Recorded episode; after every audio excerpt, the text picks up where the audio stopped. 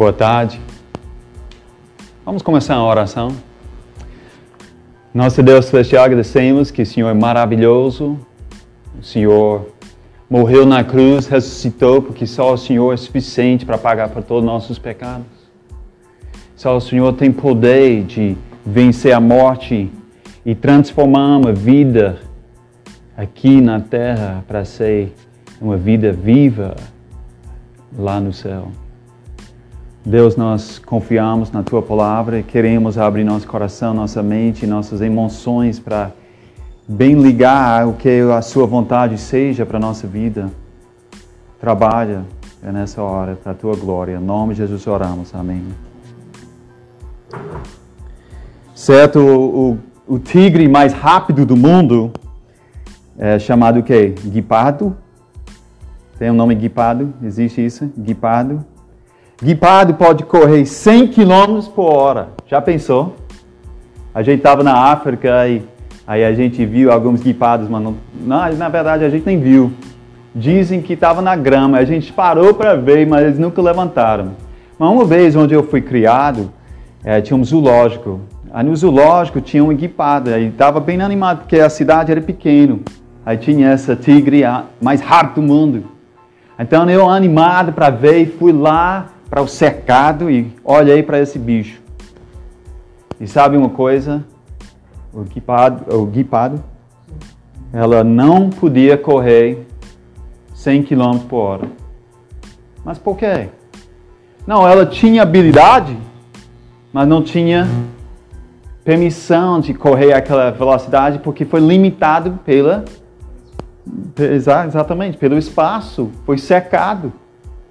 Aí, às vezes, nosso relacionamento com a palavra de Deus é assim. Né? A gente vai aprender isso em Lucas capítulo 8. Em Lucas 8, nós vamos aprender isso. Preste atenção nessa sentença. Experimentar o fruto da palavra de Cristo precisa um coração fértil. Precisa um coração fértil para experimentar fruto da palavra.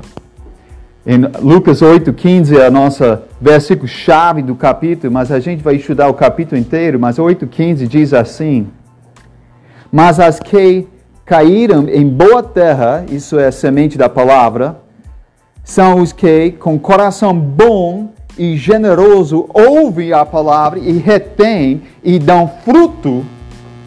Dão o quê? Fruto com perseverança. Em outros evangelhos paralelos falam sobre esse fruto abundante. Então, como o tigre pode correr 100 km por hora, mas quando está limitado não pode correr, a gente vai ver que às vezes nós temos a palavra de Deus que é infinito, maravilhoso, todo-poderoso, que pode dar muito fruto na nossa vida. Infelizmente, não faz, não por causa do problema da palavra, mas o problema é por causa do nosso coração. A gente vai limitar Vamos ver aqui nesse texto, é interessante, esse capítulo inteiro me mostra qual deve ser nossa atitude sobre a palavra de Cristo. Como ter um coração fértil para experimentar o máximo da palavra na nossa vida.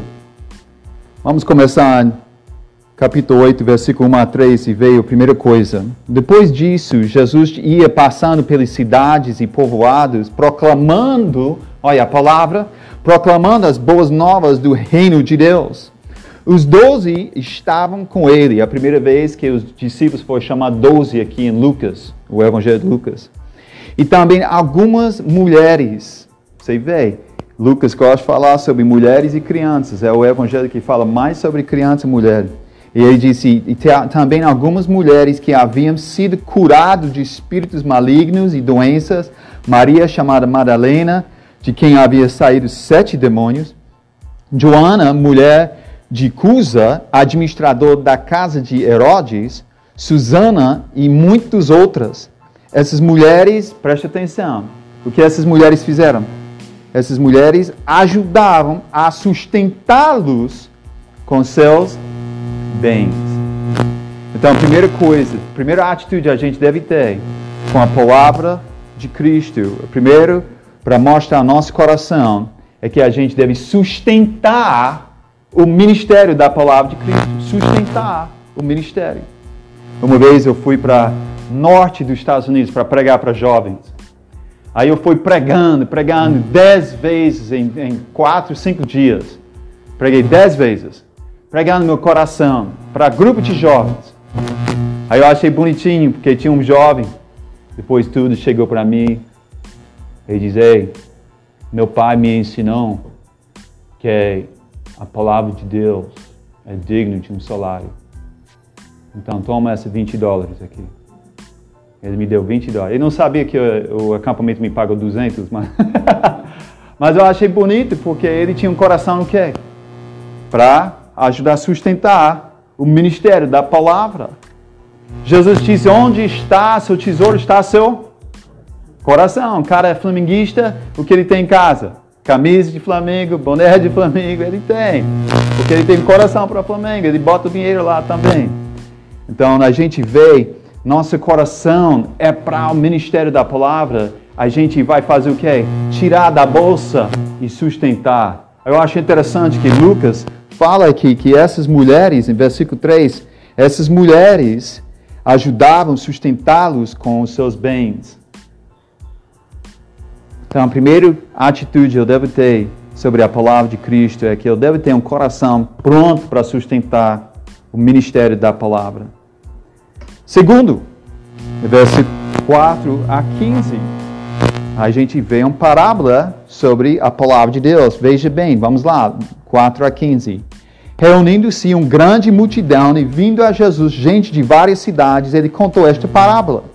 O semeador saiu a semear. Enquanto lançava a semente, para dele caiu à beira do caminho, foi pisado e as aves do céu comeram. Parte dela caiu sobre as pedras, e quando germinou, as plantas secaram porque não havia umidade. Outra parte caiu entre espinhos, que cresceram com ela e sufocaram as plantas. Outra ainda caiu em boa terra, cresceu e deu boa colheita, e sem porrum Tendo dito isso, exclamou aqueles que têm ouvidos para ouvir: Ouça! Seus discípulos perguntaram-lhe: O que significa aquela, aquela parábola? Ele disse a você, ele disse: A vocês foi dado o conhecimento dos mistérios do reino de Deus, mas as outras falam para parábolas, para que vendo não vejam e ouvindo não entendam. Este é o significado da parábola. A semente é a palavra de Deus. As que caíram à beira do caminho são os que ouvem, e então vem o diabo e tira a palavra do seu coração, para que não creiam e não sejam salvos. As que caíram sobre as pedras são os que receberam a palavra com alegria quando ouviam, mas não têm raiz. Creem durante algum tempo, mas desistem na hora da provação. As que caíram entre espinhos são os que ouvem mas ao seguirem seu caminho são sufocados pelas preocupações, pelas riquezas, pelos prazeres desta vida e não amadurecem. Mas as que caíram em boa terra são os que, com coração bom e generoso, ouvem a palavra e retêm e dão fruto com perseverança. Então a gente vê nessa parábola, bem claro, Jesus deixa bem claro para nós, que nós devemos cuidar como escutar a palavra. Então, primeiro, nossa atitude era para o quê? Sustentar o ministério da palavra. E segundo é cuidar como escutar a palavra. Entendeu? A gente vê, se, uh, aqui diz, uh, muita gente fala a parábola do semente, ou do semeador, mas talvez deve falar o, o parábola da, dos solos. Jesus olhou a multidão chegando. E ele viu multidão e ele fez o quê? Tem quatro tipos de ouvintes aqui. Estou vendo. Ele veio até o coração. E mesma coisa, cada vez que você prega, pastor Irmã, ou outros pastores que pregam, você vai ter essa também. Nós vamos ter quatro tipos de pessoas. Tem aquela pessoa distraído, que está sentado, mas está não pensando, na verdade. Está pensando em qual janta vai fazer hoje à noite ou o que tem que fazer amanhã. É, então, entendeu? Nós temos vários tipos de pessoas que estão prestando atenção. É interessante, se você, se você lê Provérbios, Provérbios fala muito assim: Filho, olhe nos olhos do pai. Filho, dá seus ouvidos para a minha instrução. Filho, dá seu coração. Interessante, é? Você vê o, o, os provérbios, Salomão dando sabedoria, ele disse, presta o que? Atenção. Cuidado e presta atenção. Quando eu, meus filhos eram pequeninos, eu sempre peguei a atenção deles assim. Eles nos olhos, papai. E agora vamos escutar. Porque eu quero que eles entendam, mais importante na vida é escutar e prestar atenção o que está sendo dito. Jesus falou isso e observa, o problema não foi o semente, não foi? O problema que dá fruta foi o semente? Não, jamais. A palavra de Deus é perfeita e eficaz. O problema foi o solo. Por isso Jesus disse: quem tem ouvidos, ouça. Presta atenção, toma cuidado. Interessante, primeiro tipo de solo, Satanás quer destru, uh, de, distrair. Satanás quer distrair. Distrair o quê? De salvação. Fica um dedo aqui em Lucas, vai para Efésios. Eu acho interessante que ele disse que Satanás vem para tirar a palavra para a pessoa não ser salvo. Então a implicação é que para alguém ser salvo dos seus pecados, preciso da palavra de Cristo. Sem a palavra de Cristo, ninguém é salvo. Ninguém. Nosso estudo quarta-feira com os homens, o livro de Romanos, a gente está falando como todo mundo é indisculpável, porque tem a criação para mostrar o índio que está naquela ilha, ele tem a criação, mas não tem a palavra de Cristo. Então ele está perdido? Tá. Porque se ele não responde à criação, Deus não vai mandar um missionário para falar a palavra de Cristo. Mas se ele vê a criação e diz: existe um Deus, eu quero conhecer, sabe o que Deus vai fazer? Na soberania, ele vai tocar o coração de alguém aqui e vai dizer: muda para a Indonésia. Quando se chega na Indonésia, por que eu estou na Indonésia? Eu estou aqui para pregar a palavra de Deus. Prega a palavra de Deus, alguém vai converter. Essa foi a razão. Deus sabe, sem ouvir a palavra de Deus, ninguém é salvo. Efésios 1, 13 vai nos mostrar isso. Olha aqui. Diz Efésios tem Gálatas, Efésios, Efésios capítulo 1, versículo 3, e diz assim: Quando vocês ouviram, olha, nossa palavra-chave é, ouviram e creram na o quê? Na palavra, Efésios 1, 13, é, é, ouviram na palavra da verdade, o evangelho que os salvou. Entendeu? Então, para ser salvo, nós precisamos ouvir as boas notícias que Jesus Cristo é Deus, morreu na cruz por seus pecados, ressuscitou, e só Ele tem poder de lhe salvar eternamente se confia com todo o seu coração nele. Interessante, eu já evangelizei muita gente, e quem já foi trabalhando e evangelizando pode testemunhar isso também. Quantas vezes eu estou numa casa, aí chega a ponto de mostrar à pessoa como fazer, como a responder de confiança em Cristo para ser salvo, e de repente o bebê que estava na cama, silencioso agora, grita de choro. Provavelmente porque um demônio beliscou. não sei, é? Mas eu acho interessante que o telefone toca. Cada vez que chega o momento de salvação, alguma coisa acontece. Por quê? Porque as escrituras, as escrituras estão dizendo, Lucas 8, que Satanás está vivo e ele está ativo e ele quer distrair para você não ser salvo. Nós vemos também que o segundo solo é distraído pelas emoções. É? As emoções, ele fala assim, que a, a pessoa, uh, onde é versículo 6, voltando para uh, Lucas capítulo 8, versículo 6, diz: Parte dela caiu sobre pedras e quando germinou, as plantas secaram porque não havia umidade. Então, você tem a ideia que a planta cresceu rápido, mas caiu rápido porque não tinha raízes. Isso que acontece com nossas emoções. Nossas emoções sobem e descem rápido, não é verdade? É, você pode ver, eu mostro você como sua emoção é. Você está com raiva com seu marido, gritando, de repente o telefone toca e agora você está com alegria com a mamãe. Interessante, né? A gente faz isso, nós temos altos, baixos, altos, baixos. O raiz da nossa vida tem que ser o fato e fé de verdade, não as emoções. Emoções são bons, mas a emoção sozinho nunca vai nos salvar. E na verdade, muita gente já uh, pela emoção, não sentiu o fruto da palavra. Entendeu? Porque só foi um momento de emoção. Você veja isso muito onde? Em acampamentos, retiros. Jovens voltam dedicados. Agora você viu Jesus. E vai segunda-feira para a escola e já cai em pecado e já está desanimado. Entendeu? É por causa da emoção da coisa. E temos que amadurecer mais que emoção. Mas o terceiro solo, a gente vê que foi a palavra eh, foi não foi secada para não amadurecer através das coisas do mundo. Porque ele disse assim, que em versículo 7, é, outra parte caiu entre espinhos e que cresceram com ele e a sufocaram, sufocaram as plantas. E embaixo ele fala, em versículo 14, aos que caíram entre espinhos, ouvem mas seguem seu caminho, são sufocados pelas preocupações, pelas riquezas, pelos prazeres deste mundo e não amadurecem. Em outras palavras, são coisas do mundo. Eu tinha uma mulher uma vez confessou, ela disse: Isso é meu, é minha vida. eu achei legal. A gente estudando isso e ela identificou, ela disse: Eu sou assim. Eu fico preocupado com onde vem o dinheiro e próxima diversão, em vez de pensar e deixar a palavra trabalhar a nossa vida, confia.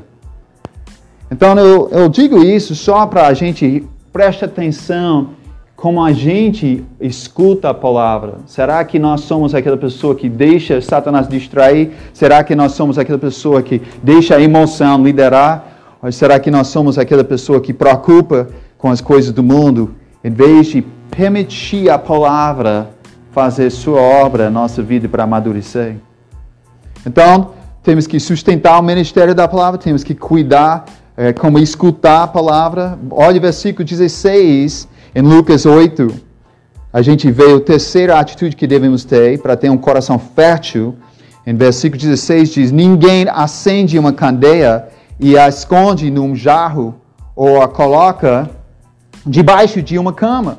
Ao contrário, coloca num lugar apropriado, de modo que a, os que entram possam ver a, ver a luz. Porque não há nada oculto que não venha a ser revelado e nada escondido que não venha a ser reconhecido e trazido à luz. Portanto, considerem atentamente como vocês estão ouvindo. A quem tiver mais lhe será dado, e de quem não tiver até o que pensa que tem lhe será tirado. Preste atenção, ele diz, como vocês estão ouvindo. Aqui eu vejo assim, nós devemos ter uma atitude de compartilhar a palavra para mostrar a palavra na nossa vida. Quando você acende a luz, ele diz, não é para esconder. Interessante, você vai para uma terra escura na noite, aí de longe alguém acende uma luz, dá para ver? Dá. Aquela luz brilha até distância de quilômetros. Então a ideia aqui é Cristo está dizendo, ei, nós temos a palavra e agora temos que mostrar a palavra na nossa vida, compartilhar a palavra. Aí é interessante porque ele fala sobre, Lucas fala sobre um cura, de versículo 26 a 39. Vamos ler 26 a 39 essa história, só para relembrar. Aí olha, eu acho interessante o final dessa história. 26 a 39. Navegaram para a região dos Gerazenos, então outro lado do lago, frente a Galileia. Quando Jesus pisou em terra, foi ao encontro dele um endemoniado daquela cidade. Já pensou? Bem-vindo, um homem endemoniado. Fazia muito tempo que aquele homem não usava roupa. Então, bem-vindo um cara nu. Era, minha filha perguntou recentemente se eu já fui para uma praia de nudez. Ela disse, não, só quando era bebê. é. Mas uh, uh, espero que não envergonhe.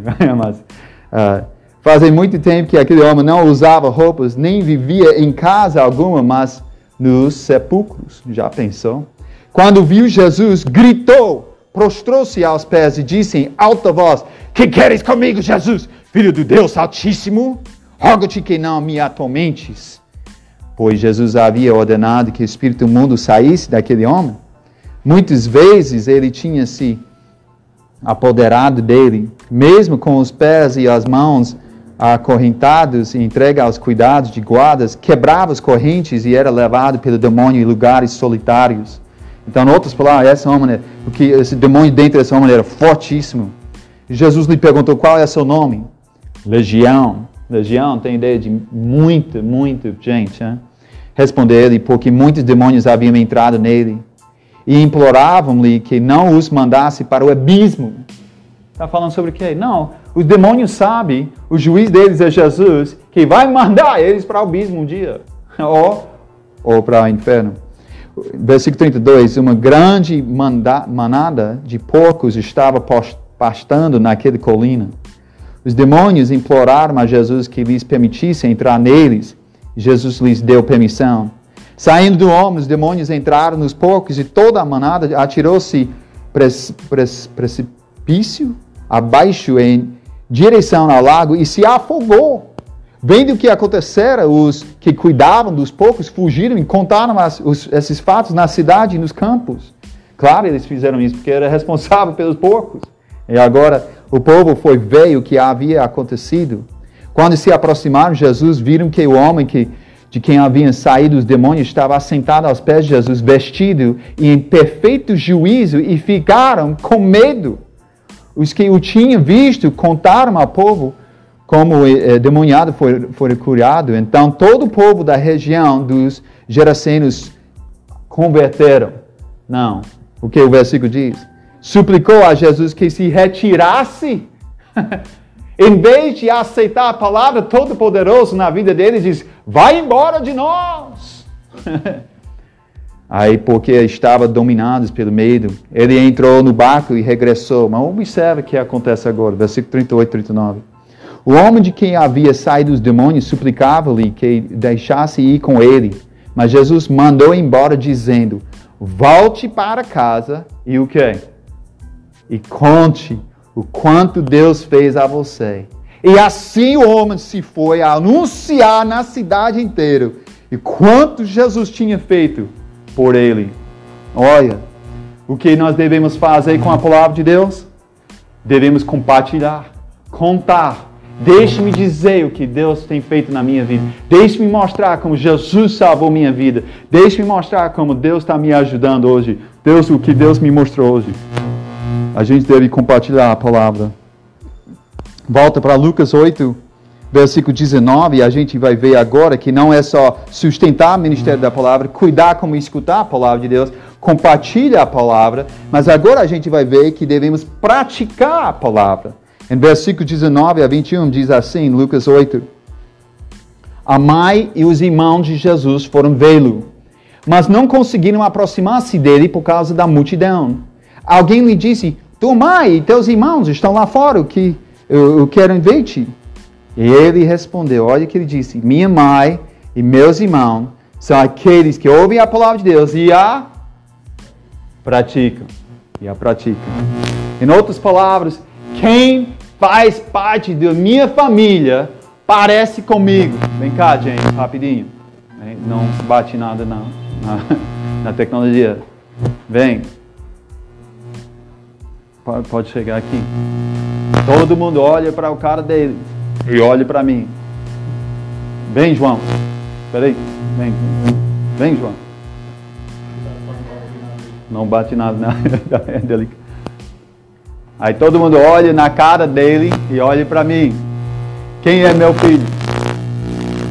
James. É isso? Pode aceitar.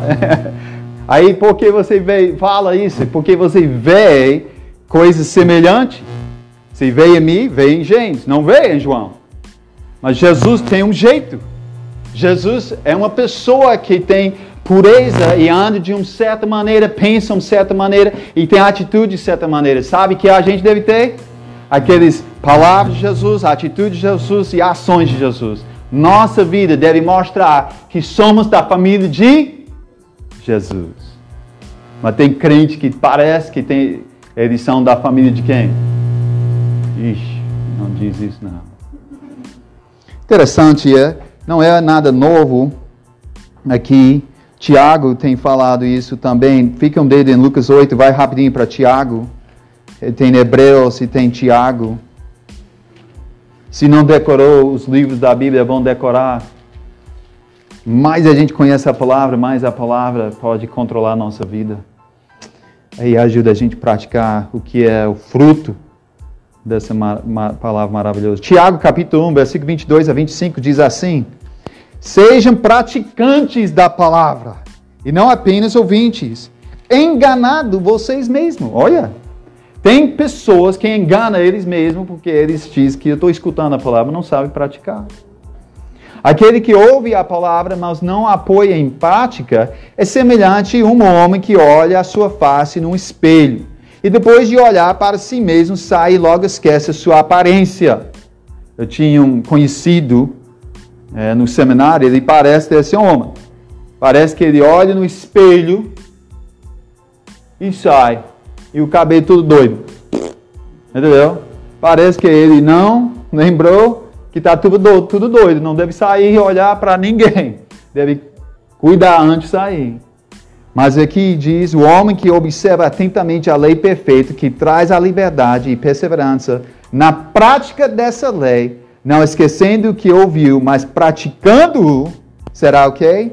Feliz naquele que fizer. Então a gente vê Tiago diz o quê? Devemos o quê? Praticar a palavra. É por isso tem um movimento que diz assim: se você não sabe falar ou praticar, a graça e o evangelho de Jesus Cristo, você não é salvo. Não está dizendo boas obras salva, só está dizendo se você é um pé de maçã, vai dar o quê? Maçã. Aí tem às vezes pessoas na igreja que dizem, eu sou crente, mas o fruto da vida só mostra o contrário. Entendeu? Então nós temos que ser praticantes da palavra. E a gente vê isso, Jesus disse, isso é minha família. Então é interessante, é? a gente vê as atitudes a última coisa que eu vejo em relação à nossa atitude deve ser com a palavra de Deus, para experimentar fruto da palavra de Deus. Em Lucas 8, a gente vê em versículos 22 a 25, a última atitude que devemos ter com a palavra.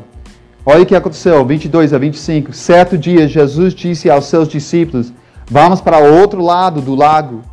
Eles entraram num barco e partiram. Enquanto navegavam, ele adormeceu. Abateu-se logo sobre o, uh, o lago um forte vendável, de modo que o barco estava sendo inundado e eles correram grande perigo. Os discípulos foram acordá-lo, chamando: Mestre, mestre, vamos morrer. Ele se levantou e repreendeu o vento e a violência das águas. Tudo se acalmou e ficou tranquilo. Onde está a sua fé? perguntou ele aos seus discípulos. Amedrontados e admirados, eles perguntaram uns aos outros: Quem é este a que até os ventos e as águas dão ordens e lhes obedecem? Então a gente vê aqui nessa história, a história mostra que devemos confiar na palavra. Um versículo maravilhoso para decorar é Provérbios 3, 5 a 6. Confia no Senhor com todo o seu coração. E não te estribes em seu próprio entendimento. É. Como é o resto? Reconhece-o em todos os seus caminhos e ele endireitará seus veredas. Muito bem. Então, Provérbios 3, 5 e 6 mostra o quê? Devemos confiar na palavra com todo o nosso, nosso coração. E às vezes não faz sentido. Tá na, no, no Mar Galileia era calmo. Mas o Mar Galileia, se você chega lá conosco e visita lá, você vai ver, é bem calmo. Você diz, rapaz, como os discípulos ficaram com medo? É porque do outro lado tem uma, uma serrazinha, aí o que vem em cima daquela serrazinha é um vento perigoso. E aquele vento vem e pega aquela água e mistura a água, como se fosse alguém misturando uma, uma, uma balde, assim, balançando. É. Aí de repente entra aquela neblinha também e você não sabe qual direção, né? é, é para lá, é para cá, a qual direção, né? as ondas batendo, o vento batendo, e esses homens eram pescadores, eles acostumaram a passar no barco e agora estavam com medo. Eles estavam com medo que ia o quê? Morrer. Mas como vai morrer se Jesus está com eles? Eles tinham que ter fé. Acordou Jesus e disse, Jesus, Jesus, vamos morrer, morrer. Jesus levantou, acha ele, bocejou, hein? Bocejou. calmo. Tudo calmo. Aí eles ficaram assim, como ele fez isso? E Jesus olhou e disse, cadê sua fé? Mas a gente critica os discípulos, às vezes a gente faz a mesma coisa, não é? A gente no dia a dia esquece de confiar em nosso Deus, em nossa, na Sua palavra. Gente, qual deve ser nossa atitude com a palavra de Deus? Devemos sustentar o ministério da palavra. Devemos cuidar como escutar. Devemos compartilhar o que aprende. Devemos praticar o que escuta. E devemos confiar no dia a dia. Por que faz isso? Porque claramente a palavra tem poder, não é? Ele tem mostrado o poder de Jesus em versículo 40, 46. A gente não vai ler por causa do tempo, mas nesses versículos a gente vê uma mulher 12 anos sem cura. Ela toca Jesus e fica curado. E nesse momento morre a, a filha de qual? Do nome do homem? Do Jairo. A filha morreu com 12 anos de idade. E Jesus diz: Não, tem bom ânimo. Eu vou resolver. E Jesus chegou lá e ressuscitou aquele menino de 12 anos. Por quê?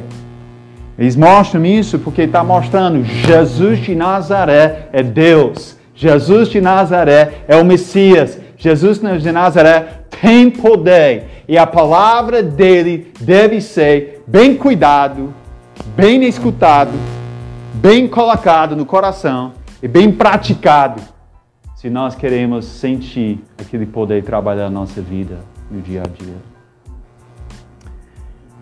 Lá nos Estados Unidos tem neve durante o inverno, a parte norte do país, e tinha um evangelista ficando na casa hospedado de um colega. O colega, ele, o evangelista estava pregando outra igreja, então o colega uh, foi para a igreja dele e voltou. E o evangelista diz: Eu vou chegar tarde. Quando ele chegou, a neve estava caindo, estava muito frio fora. E ele chegou e a porta da casa estava trancada e tudo, todas as luzes apagadas. Ele disse: Meu amigo, agora como vou entrar a casa? Aí ele foi, ele lembrou que tinha um orelhão lá na distância, isso foi tempo atrás, né? Quando tinha um orelhão. Aí Aí ele foi andando e caiu na neve, ficou tudo frio, gelado. Finalmente chegou para o orelhão e ligou para a casa do colega e disse: Ei, amigo, eu, eu cheguei, mas eu, eu, tu estava trancado. Aí o colega diz: Mas não esquece, eu dei a chave você, lembra? E o evangelista botou a mão na bolsa e realmente tinha a chave o tempo todo. Gente, nós queremos a chave de conforto, chave de paz, chave de vida eterna, chave de alegria, chave de como anda um casamento, chave de como devem andar nossos filhos, chave de sair da depressão e tem propósito na vida. E a gente procura, esquece, sempre temos a chave, temos a palavra de Deus. Para experimentar fruto da palavra de Cristo, precisa um coração fértil um coração bíblico. Vamos fechar nossos olhos e baixar nossa cabeça. Faz essa pergunta para você mesmo hoje. Será que meu coração está manifestando 100 quilômetros da palavra? Ou eu estou secando a palavra e não permitindo a palavra trabalhar na minha vida? Nesse momento, confessa o seu pecado a Jesus. Fala com Ele que você quer, daqui para frente, permitir a palavra amadurecer e dar aquele fruto sobrenatural na sua vida, para o resto da sua vida, para a, tua, a glória de Jesus. Nosso Deus Celestial, agradeço pela tua palavra maravilhosa. O Senhor tem poder. O Senhor é maravilhoso. Mas o Senhor semeia a sua palavra entre nosso coração e nós, às vezes, ficamos distraídos. Nos perdoa. Ajuda a sua igreja a aceitar a palavra, ajuda a sua igreja a praticar a sua palavra, ajuda a sua igreja a compartilhar a sua palavra, ajuda a sua igreja a sustentar a palavra em, em finanças e ajuda a sua igreja, ó Deus, a realmente confia na tua palavra no dia a dia. Em nome de Jesus oramos. Amém.